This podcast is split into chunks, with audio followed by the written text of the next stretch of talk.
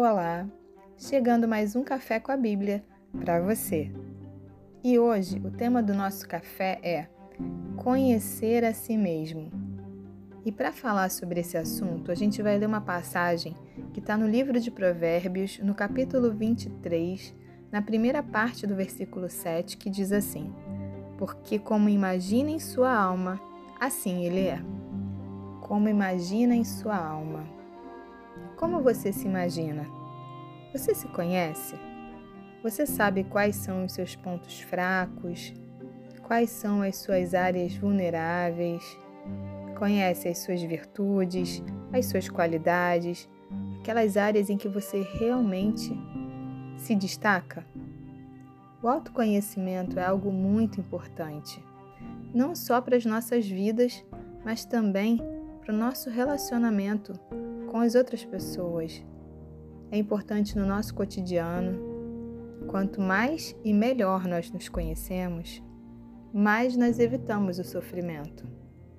Deus, quando nos criou, tinha um propósito, um projeto original, mas nem sempre a gente consegue viver esse plano perfeito que Deus criou para cada um de nós. Esse caminho do autoconhecimento nem sempre é fácil. Muitas vezes os problemas já começam na concepção, na gestação, no nascimento e as pessoas não nos poupam. Se o bebê chora demais, então ele é chorão. Se dorme demais, é preguiçoso. A gente vai crescendo e vão sendo criadas várias interpretações a respeito de quem nós somos, feitas pelas pessoas que nos rodeiam. Mas será que você é mesmo essa pessoa? Esse rótulo?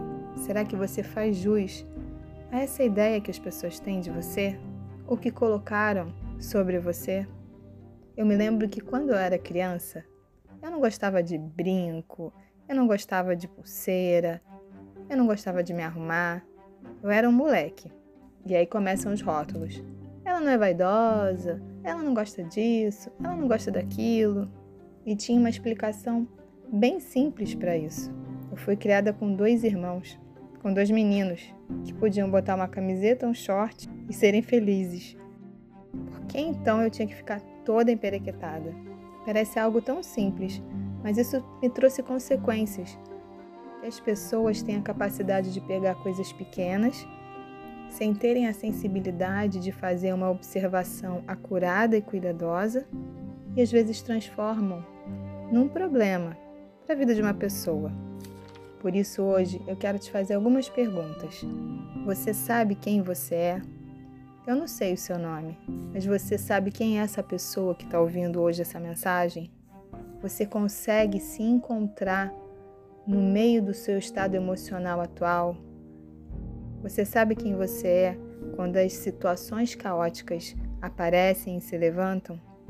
Aonde você está em você? Porque é bem diferente quem nós somos e quem nós nos tornamos.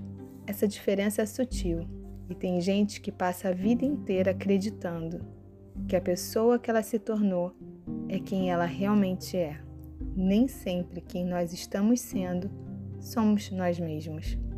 Quantas pessoas alegres que se casaram com pessoas repressoras que perderam a alegria ao longo da vida?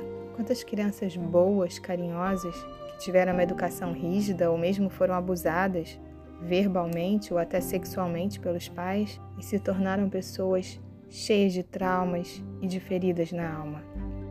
Quanto mais nós nos distanciamos do projeto original de Deus, mais longe nós ficamos de quem nós somos.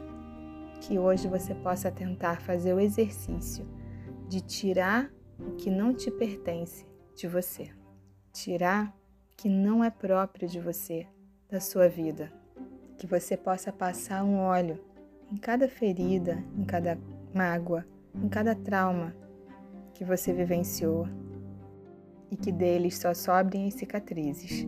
Que você possa fazer uma autoanálise para que você possa enxergar aonde você se perdeu pelo meio do caminho, aonde você se perdeu dentro de você que você conheça as suas áreas de fraqueza e de vulnerabilidade, os seus pontos fortes, as suas virtudes, porque todos nós temos um pacote de todas elas. Que você desenvolva suas qualidades e suas virtudes, que você aprenda estratégias, a melhor forma de lidar com aquelas coisas que já são mais difíceis para você, que cada dia seja um avanço e você dê um grande passo na reconstrução do seu ser e da sua verdadeira identidade.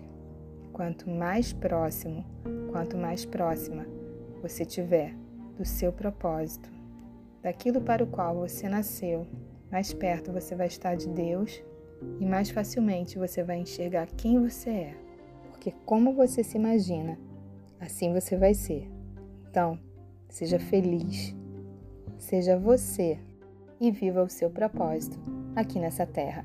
Um grande beijo. Deus te abençoe.